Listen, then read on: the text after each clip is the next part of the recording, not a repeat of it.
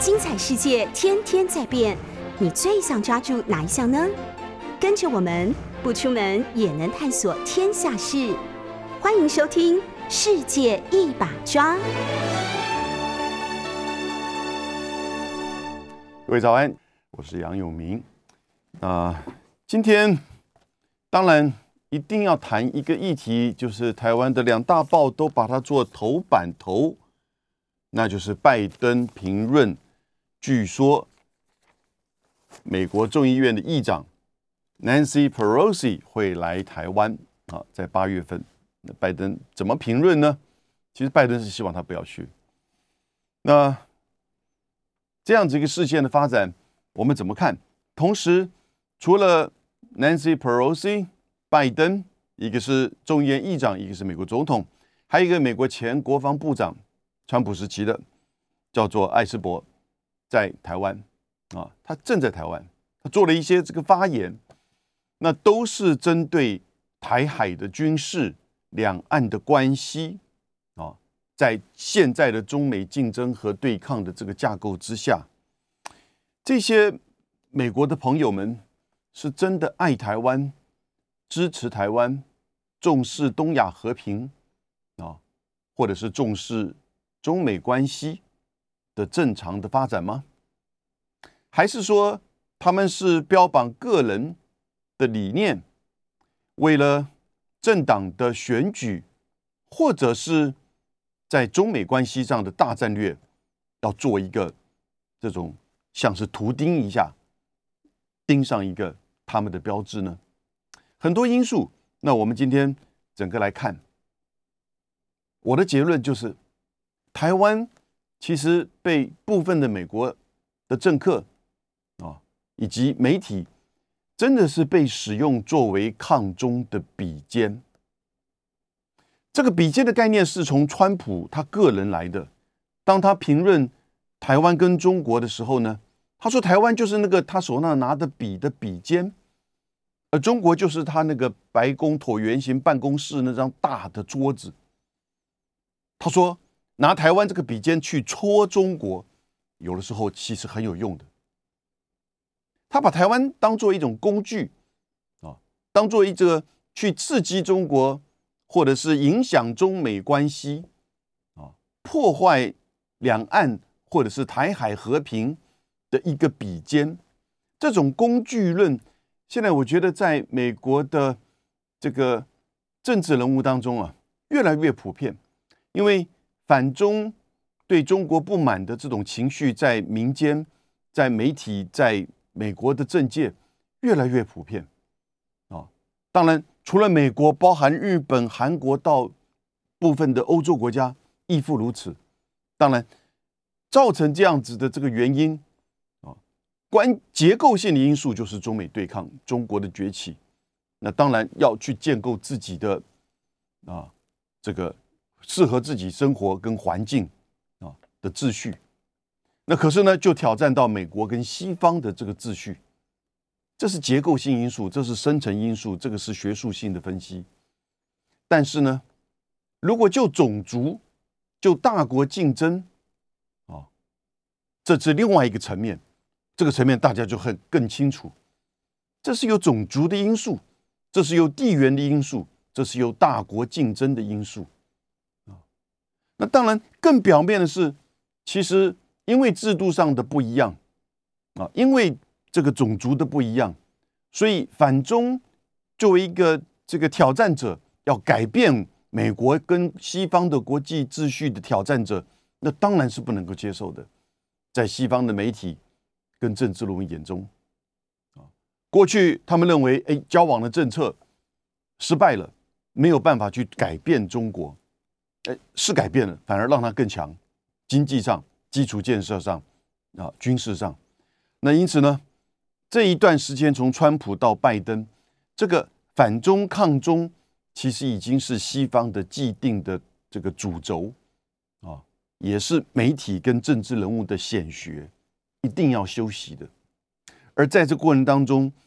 在亚洲的日本、韩国跟台湾，还有澳洲。相当程度的伴随的，就是在这个概念上，在这些政策上的追随者，而我们，但遗憾的是，尤其是台湾，我们被视为是比比肩，因为可以有去这个去挑衅、戳弄，好，或者是让激怒北京的一些动作，而使得他在对外的政策上展现出急躁，啊，或者是说一些这个改变啊，中美关系啊，或者是这个压制中国的发展的这些东西，其实从台湾的角度，也许有一些人并不在乎，但是呢，关键是影响到台湾的什么？台湾的稳定，台湾的发展。台海的和平，台湾的发展，所以我们今天来看，Pelosi 为什么要来？Nancy Pelosi，他四月份本来要来，但是他被确诊啊，或者是叫战略确诊，也就是说，用确诊的因素来去使得他拖延访台的这个行程，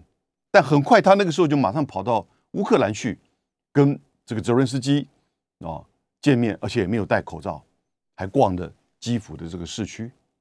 所以他现在又透过美英国的《金融时报》，英国的《金融时报》相当长一段时间已经是美国的政治人物在放消息试水温的一个国际媒体。英国的《金融时报》其实已经被日本的经济新闻买下，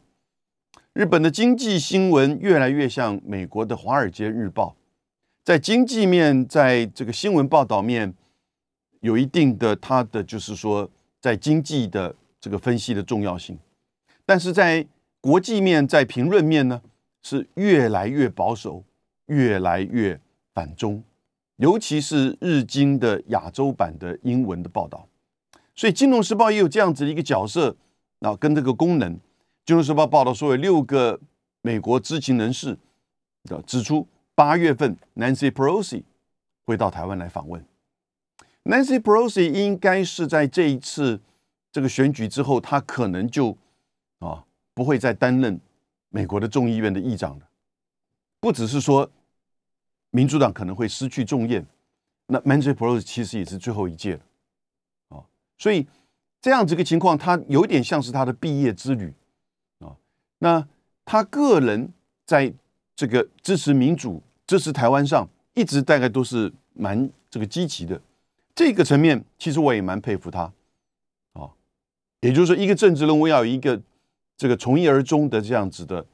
这种理念。但是呢，当你做到了这个党的领导、党鞭，或者是说这个甚至众议院的议长的时候，你就知道你的一些言行会影响到不只是美国的自己的利益，啊，也会影响到国外啊。尤其是在两岸关系上的这种复杂的程度，我不相信他不知道这个复杂性。OK，所以当这个《金融时报》的报道出来之后呢，马上中国那边的反应，我觉得中国大陆反应，我们其实都不需要去做什么价值判断，这一定会的啊，一定会的这个反应，因为他毕竟是一个众议院的议长，对不对？众议院的议长，而且之前四月来的时候被拜登劝服。不来，那现在这次八月还要再来，它代表的是美国的政府部门的环节，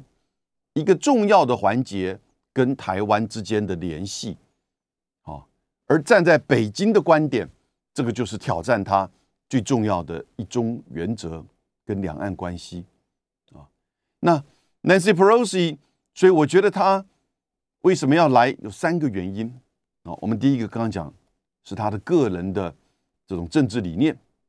但也是不是有他部分的个人的自我标榜呢？也就是说，他去透过挺台湾啊、抗中国的这种方式来去凸显他政治历程上在针对所谓支持民主或者是对抗权威的这样子的一种一直以以来的这个就是说理念呢？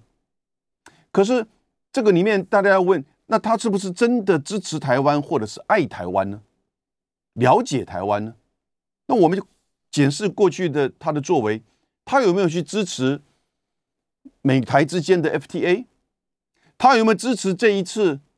让台湾加入到美国的印太经济架构？他有没有去支持在美台的不管是军事、经济、贸易双边，啊，而不是通过一些这个法案，其实表面上是挺台湾，实际上是去抗中国，也就是把台湾当做这个笔尖，去刺激挑衅啊，北京，然后去标榜自己的政治理念，所以。我们站在台湾，你了解这个事情的话，Nancy Pelosi 来，啊，你这只是现实的了解，啊，不要过于情绪化，你要有一定的对于这种现实的理性的分析，事实依据事实的分析，啊，所以这个是 Nancy Pelosi 为什么来台湾的个人层面。那我觉得也有选举层面第二个因素。也就是现在，美国的民主党在其中选举十一月初的时，这个选举其实是每况愈下。那川普所现在所主导的共和党，虽然他也有一些挑战者，比如说来自佛罗里达州的州长 DeSantis，或者维吉尼亚州的州长这个 Youngkin，啊，也在跟川普一样到处去支持他们这个共和党的众议员跟参议员的这个选举。哦，还有州长的这个选举，所以现在民主党的情势其实是每况愈下。民主党自己的支持者对于拜登连任二零二四有高高达百分之这个六十四不支持，而有将近这个百分之三十三的人还继续的认可拜登的这个政绩，也只剩下百分之三十三了。所以因为拜登的这个任绩。这个政绩啊，支持率每况愈下，加上这个通膨啊，以及物价，通膨六月份的 CPI 指数是百分之九点一，物价现在纽约州据说有些地方的，就是这个油价啊，汽油的这个加油的价格，每加仑已经接近八块美金，这都是月历史新高啊！那在这样的情况之下，民主党这个选情不好。很有可能，很有可能这一次参众两院都失去多数，都失去多数。在这样的情况，作为众议院的议长，民主党的领导人，他要怎么样去救选情呢？因为川普跟共和党不断去批评拜登的这个对中政策、俄乌战争的这个政策。如果这个时候他 Nancy Pelosi 到台湾来访问，惊起两岸的动荡，或者是北京的强烈的反应跟批判，至少在美国的媒体界，面对美国的民主党的支持者，表现出他其实是勇敢抗中的，只是他拿台湾当比肩。那这这是第二个，我觉得第三个其实也是，会不会 Nancy Pelosi 跟拜登有某种程度的互动？或者是 Nancy Pelosi 自己这样子个认知，也就是现在的中美关系变成一个有一点是关键的时刻。拜登跟习近平，拜登自己说十天之内会举行会谈，而且在这个通膨和支持率不断的这样子严重的问题情况之下，拜登在考虑降关税。虽然我们不知道它到底会降多少关税，以及降关税对通膨是不是有用。但似乎好像中美之间的经济跟这种高层关系在改善中，而过去这一个多月，美国有五位高层跟中国大陆可能有包含直直接的面对面的会面，或者是这个视讯点视讯的会议，从布林肯、苏利文、叶伦、米利到奥斯汀，啊，过去这段时间。所以，美国是认为中美之间的这个护栏，也就是高层的互动，不断的在这过去一个半月之内五次，而最后的这个高潮要来了。拜登昨天说，十天之内会和习近平会面，也就是说在七月底以前，对不对？那这些护栏，这一些中美关系的高层的改善，加上经济的这个，就是说关系的强化。关税的减让，似乎感觉上好像中美关系在走向政治缓呃经济的缓和，对不对？那这个东西呢，在现在这个时间点，我们刚刚提到，对美国的其中选举是不利的，因为你就没有办法去高举的抗中反中的旗帜，哦，你必须要依照美国自己的经济利益、贸易利益、中美之间关系的这个稳定，避免冲突的发生，要去建构护栏，然后呢，高层互动，讲关税，所以这个时候你怎么办呢？那你就要在政治上要去激进，经济上缓和，政治上就要激进，就要用一个笔尖去挑衅、去去戳弄北京，来显现出中美关系政治上还是对立的。尽管经济上我们不得不面对现实，这样子的一种就是说这个平衡哦，或者是操作。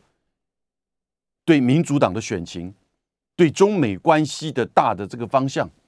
因为有些人也认为，民主党里面有一些人也会认为，似乎拜登如果把这个护栏、高层互动加上降关税，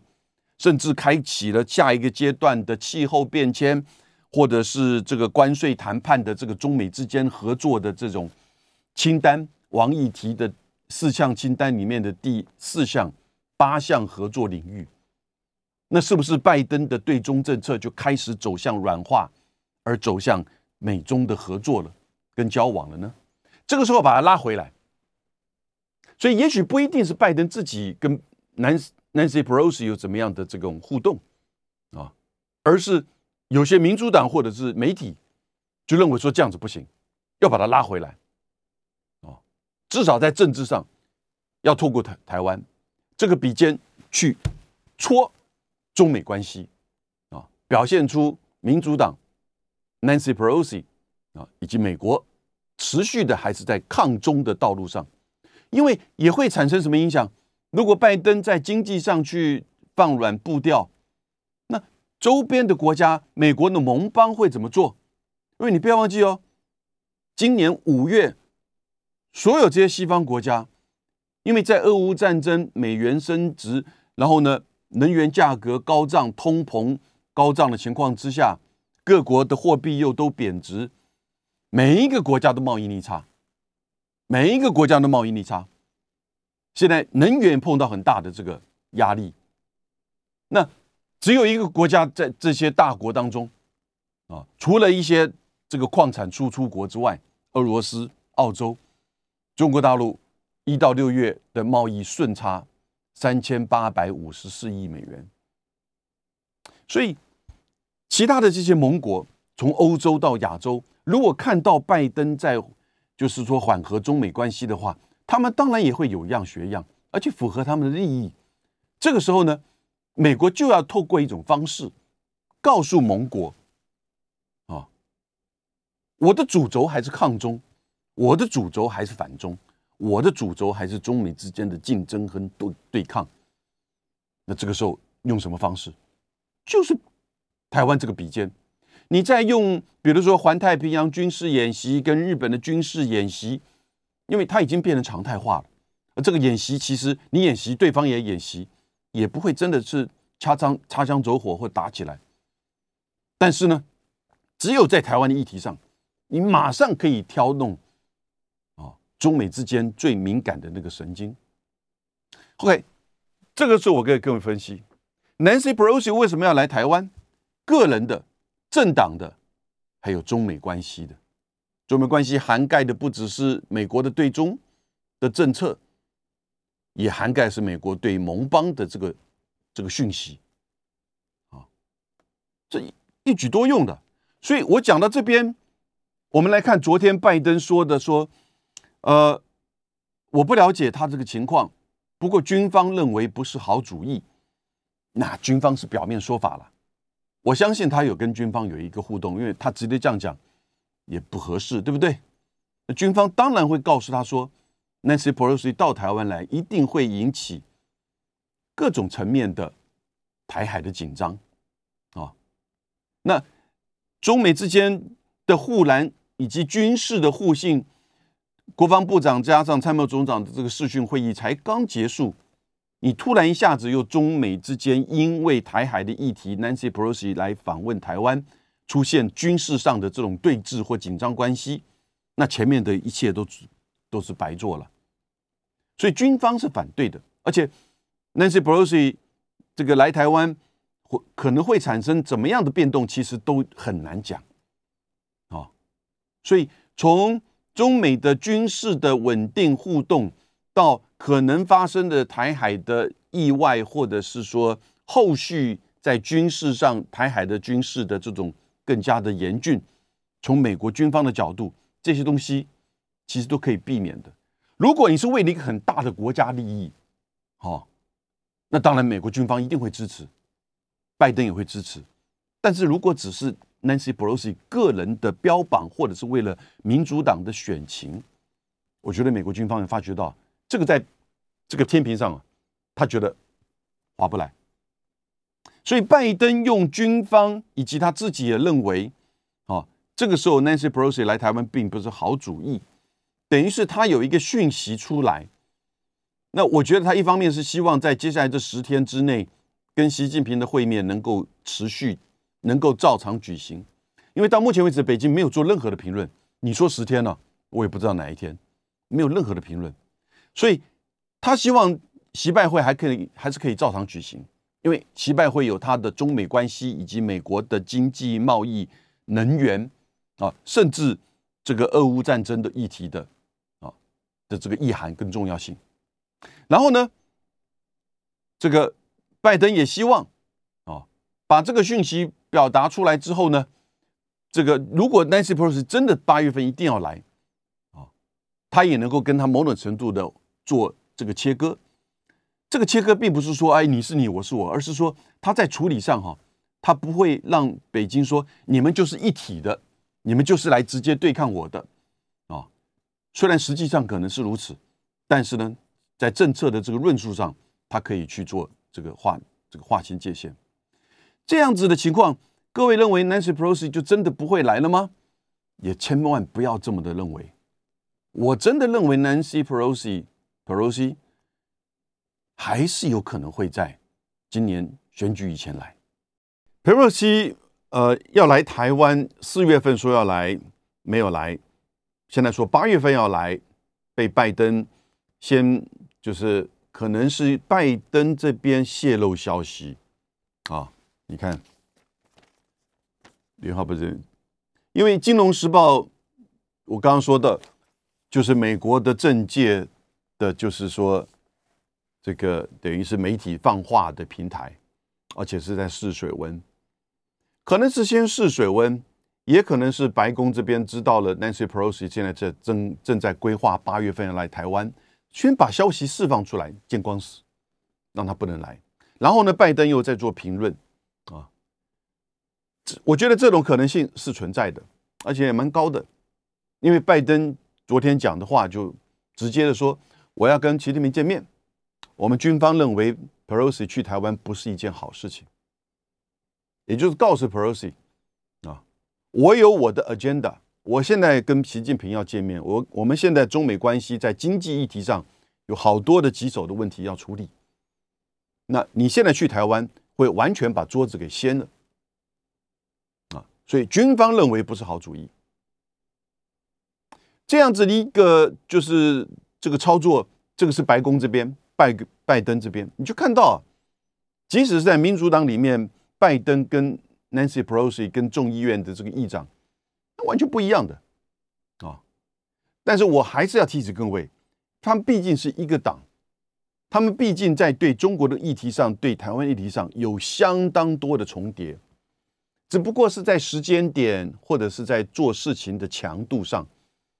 那执政的掌握了这个行政资源呢，当然有他的想法。那可是呢，作为一个议员，而且要退休的议长，啊，即将退休的议长，他的这个这个思维，呃，跟逻辑，当然就跟行政部门不一样。所以你看，这也是一个冲撞，这是个冲撞。不过这个冲撞呢，现在都在拿台湾当比肩啊。我讲另外一个事情，美国还是拿台湾当比肩呢。就昨天嘛，雷蒙多，美国的商务部的部长，在美国国会作证的时候说：“哦，他希望美国能够通过那个晶片法案，五百二十亿补助这些大的这些企业，美国的或者是国外来美国投资设厂的。但是呢，只要投资拿美国的钱，你就十年之内你不可以到中国去设置这些先进制程的这个厂，成熟的可以啊，成熟先进，简单的说大概就是十四纳米啊这样子的一个分界点，所以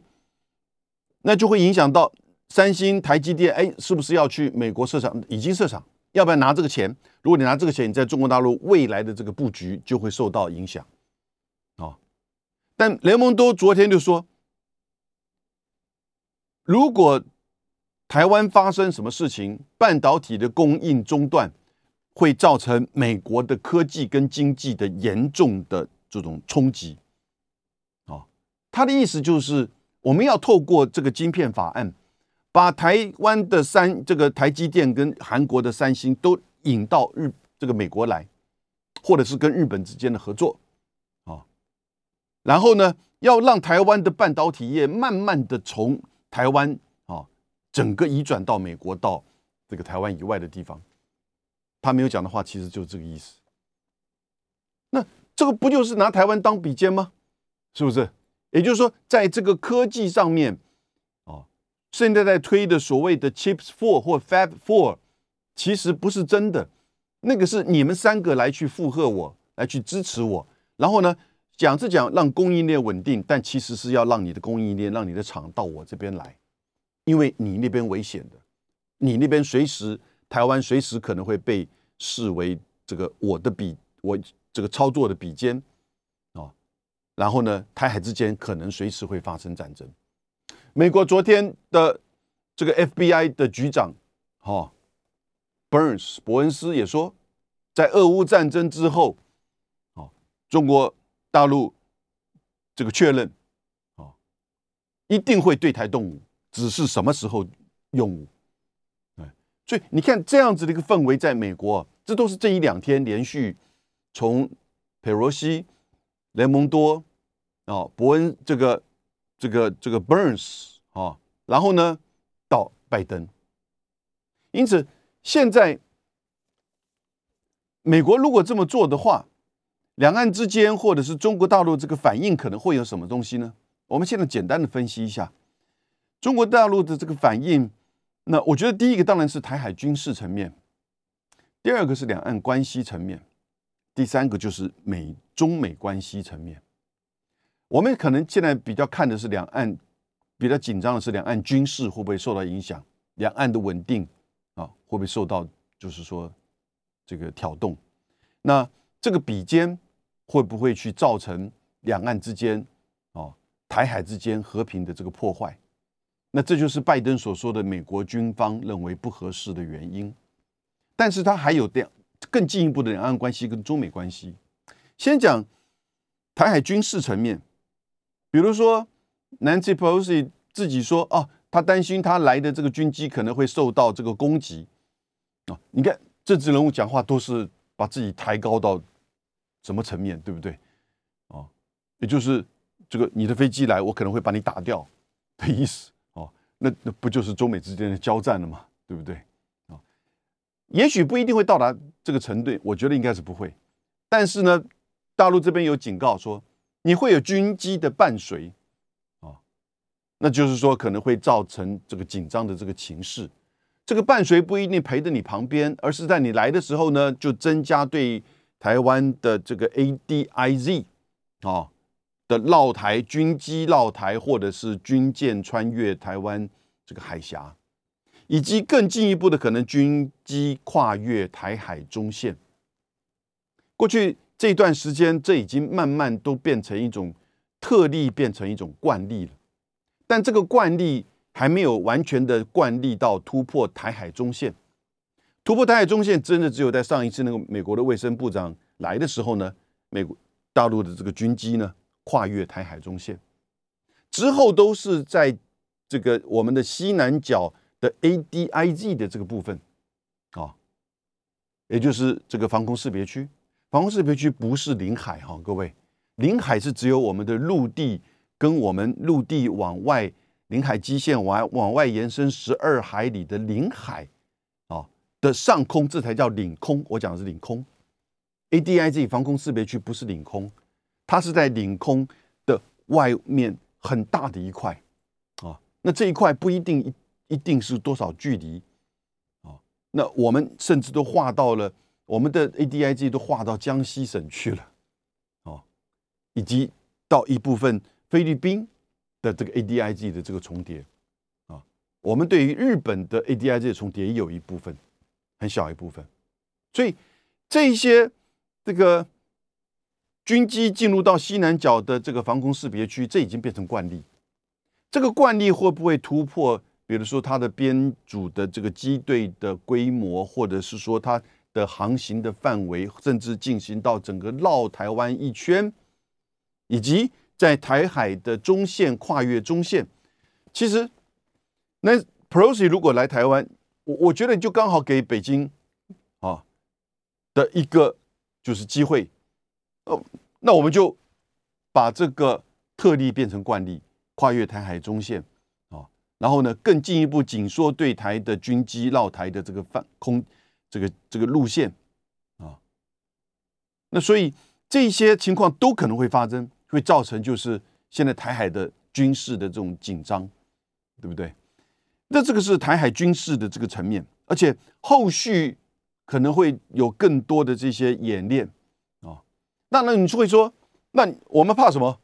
那不要真的打起来就好了。但是当他的这个台海之间军事上的这种互电互动或空间哈越来越被压缩的时候，那就很可能会擦枪走火。也很可能就爆发这个冲突啊的可能性，当然就会提高了，对不对？中共当然也会在两岸关系上采取一些这个动作，中共当然也会在中美关系上采取一些这个反应啊。也许我们台湾会觉得说，那就是一个代价嘛，对不对？那但是这个代价是什么？这个代价是我们今年一到六月两岸的贸易，我们台湾顺差八百亿美金。去年整个二零一零年台两岸贸易台湾顺差一千七百亿美金，啊，这是在大陆海关的这个统计数字。所以今年上半年我们已经八百亿，那我觉得今年一定会超过一千七百亿，因为第四季是我们贸易的这个重点。所以在今年已经是八百亿的贸易顺差啊，我们虽然面临到了石斑鱼啊、芒果的这些议题。但现在回过头来看，那是我们自己本身在检验、在出口、在这个借牌，哈的认以及整个行政处理的程序上、运输上，我们自己本身要有一些检讨。台湾这边，你不能只是指着对方在骂，但是如果 Pelosi 来台湾，除了两岸的军事的紧张，会不会影响到两岸的经贸？这些我都是提醒了哈，而不是在做任何的所谓恐吓啊，或者是说在吓自己人，只是在提醒大家，你要了解现实的这个可能性，因为毕竟北京把 Pelosi 视为不同的政治人物，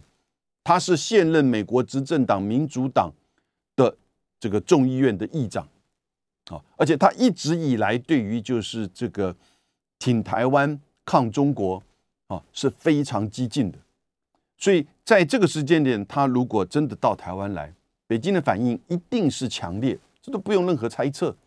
而他的强烈可能就是三个层面：两岸军事、两岸关系以及中美关系。中美关系也许我们台湾的角度你可能并不在乎，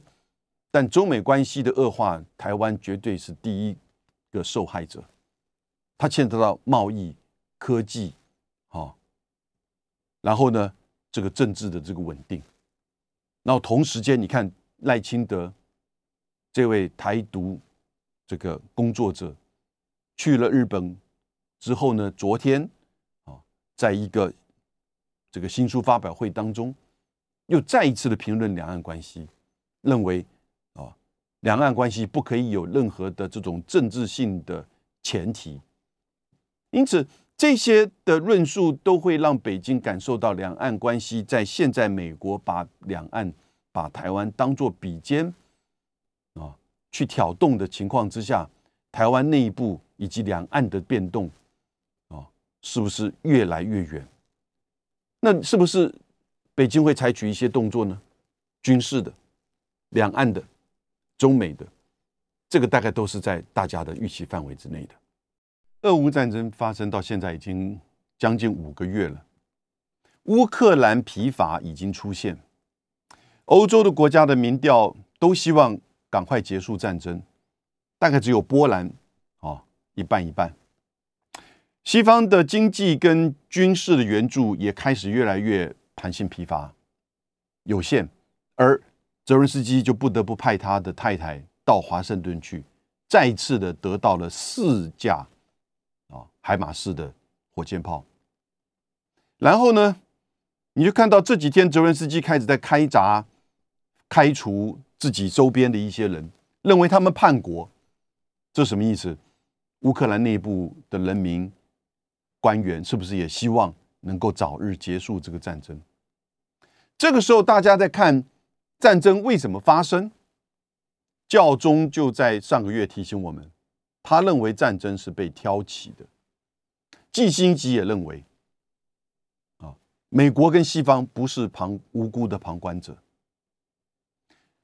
前天的《纽约时报》的一篇文章，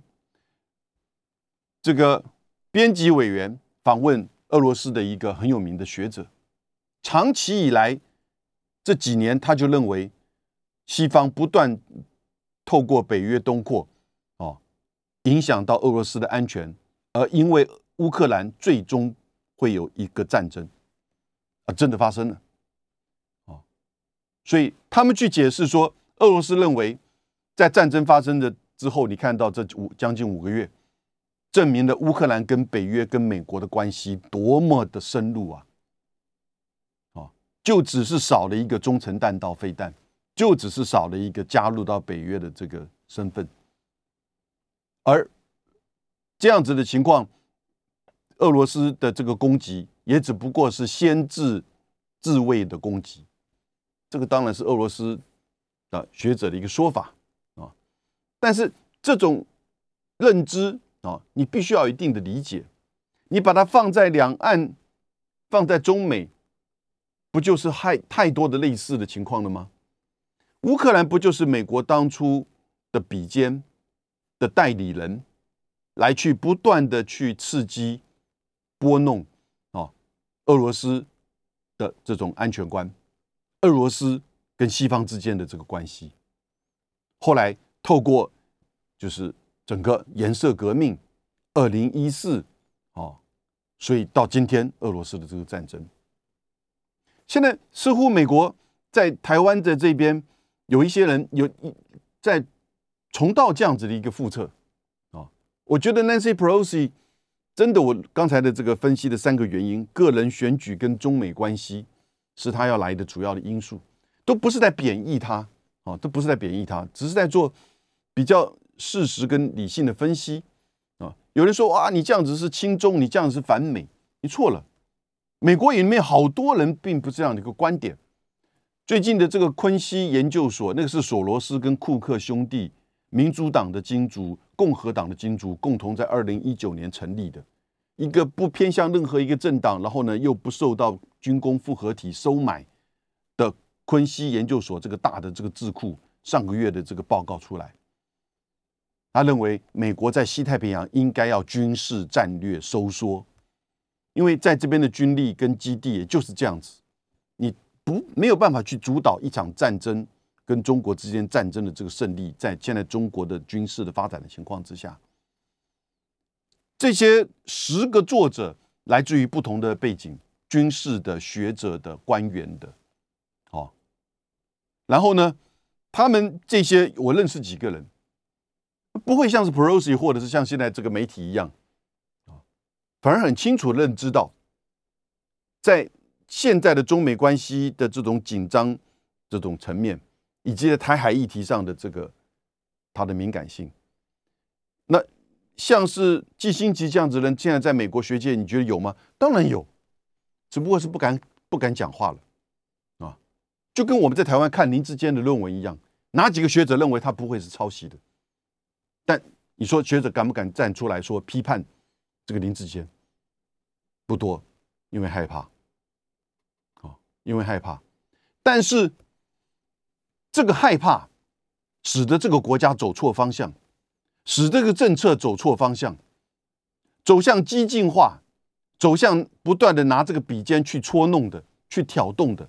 不管是为了个人的利益，还是为了军工复合体的利益。啊这个前国防部长艾斯培就是很清楚，我可以很清楚认为，他就是为了他个人，啊，以及为了美国军工复合体的利益。他在当国防部长之前，他就是美国大军火商雷神公司的这个副总裁，专门负责公关事务的，啊，然后呢，他做了国防部长的时候，他批了好多这个对台的军售，现在这几个项目慢慢的都被拜登给砍掉了。因为拜登认为台湾要采取的是刺猬战术，是不对称战术。这一些 F 十六的这种长城这个呃公路的飞弹啊，他就觉得拿掉不卖啊。无人机当中的这个飞弹的攻击面，他就把它拿掉不卖。所以艾斯培来台湾的时候，你就觉得他来台湾做什么？他现在还没有进入到回到军工产业，因为美国有一个旋转门的这个机制。但这个旋转门机制结束之后呢，他其实就。当然回到他老本行，因为他并不被这个同业或者是我们这个政策圈们认为他有太大的这个影响力或者是能耐。他回到他最合适的这个舒服圈，那就是军工产业。美国的军工产业啊，甚至现在都要求拜登，你到底对俄罗斯这个俄乌战争要提供多少武器？你讲清楚，因为我现在要排这个产能了，不然可能会产生一些排挤的这个问题啊。所以这个时候呢，艾博这个艾斯伯来台湾，居然说要台湾男女皆兵哦，而且要当一年以上，而且希望我们的这个国防预算能够到 GDP 的百分之三点二。如果我们现在以 GDP GDP 来计算的话，其实是大概不到百分之这个不到百分之四，可能百分之二出头一点。以现在三千七百亿的预算，如果达到三百。这个三点二的话，大概会将近有将近七千亿，而七千亿就几乎是台湾的整年的国家的预算的三分之一，啊，将近三分之一。那钱花在这个地方干什么？他说你要买更多的反舰飞弹，然后呢，防空的飞弹以及这个陆军哈以及相关的这些武器来做防卫。啊连那个昆西研究所也说说，其实要帮台湾这个武装到像个刺猬，而发生两岸战争的时候呢，能够延长，就像俄乌克兰一样，延长这个就是说被攻下的这个时间，被攻克的时间，让美国能够有足够的时间去反应啊，如何的这个来增援，要不要来协助，所以。这个其实我们现在很了解，中美之间这样一个竞争对抗的这种情这种态势，跟过去十年二十年前不一样了。各位，过去美国说要来帮台湾，然后呢怎么样的支持，他这他真的可以说到做到，他真的可以说到做到，武器上、经济上、市场开放上这个层面，而对台湾而言，二十年前。美国的市场，美国的支持，啊，政治的支持，军事的这个支持，也是台湾维持稳定，啊，甚至台湾借以有这个自信去开放两岸关系，啊，去交往整个中国大陆各个层面的一个很重要的底气。但现在的中美的竞争已经变成就是两个大国的啊这种对抗，然后呢，在军事的这个消长上，我们不是指全球，因为中国大陆的军事不是需要全球布局，而就在西太平洋，或者就在第一岛屿链，也许扩大到第二岛屿链。美国也慢慢知道之间的这个差别，而在科技上，在贸易上亦复如此。这个时候，你发觉到他对台湾的支持，对台湾的这种论述越来越强烈。那当然，台湾这边。现在的这个政府也也很高兴的配合，因为有助于他的选举，哦，你在台湾要去增加对中国的这种仇恨值，不是一件很难的事情啊，因为毕竟两岸之间的军事的对峙以及外交上的这个问题，所以我们在这边反而要理性的看待两岸关系的，是一件很复杂的事情，不容易的情况啊。但是各位，这个事关你我的生存、生活跟发展，对台湾是如此，对大陆也是如此。两岸的战争对大陆当然也不好，所以我们要更加的理性啊，务实的看待整个相关的议题。Nancy Pelosi 来台湾真的很复杂的议题。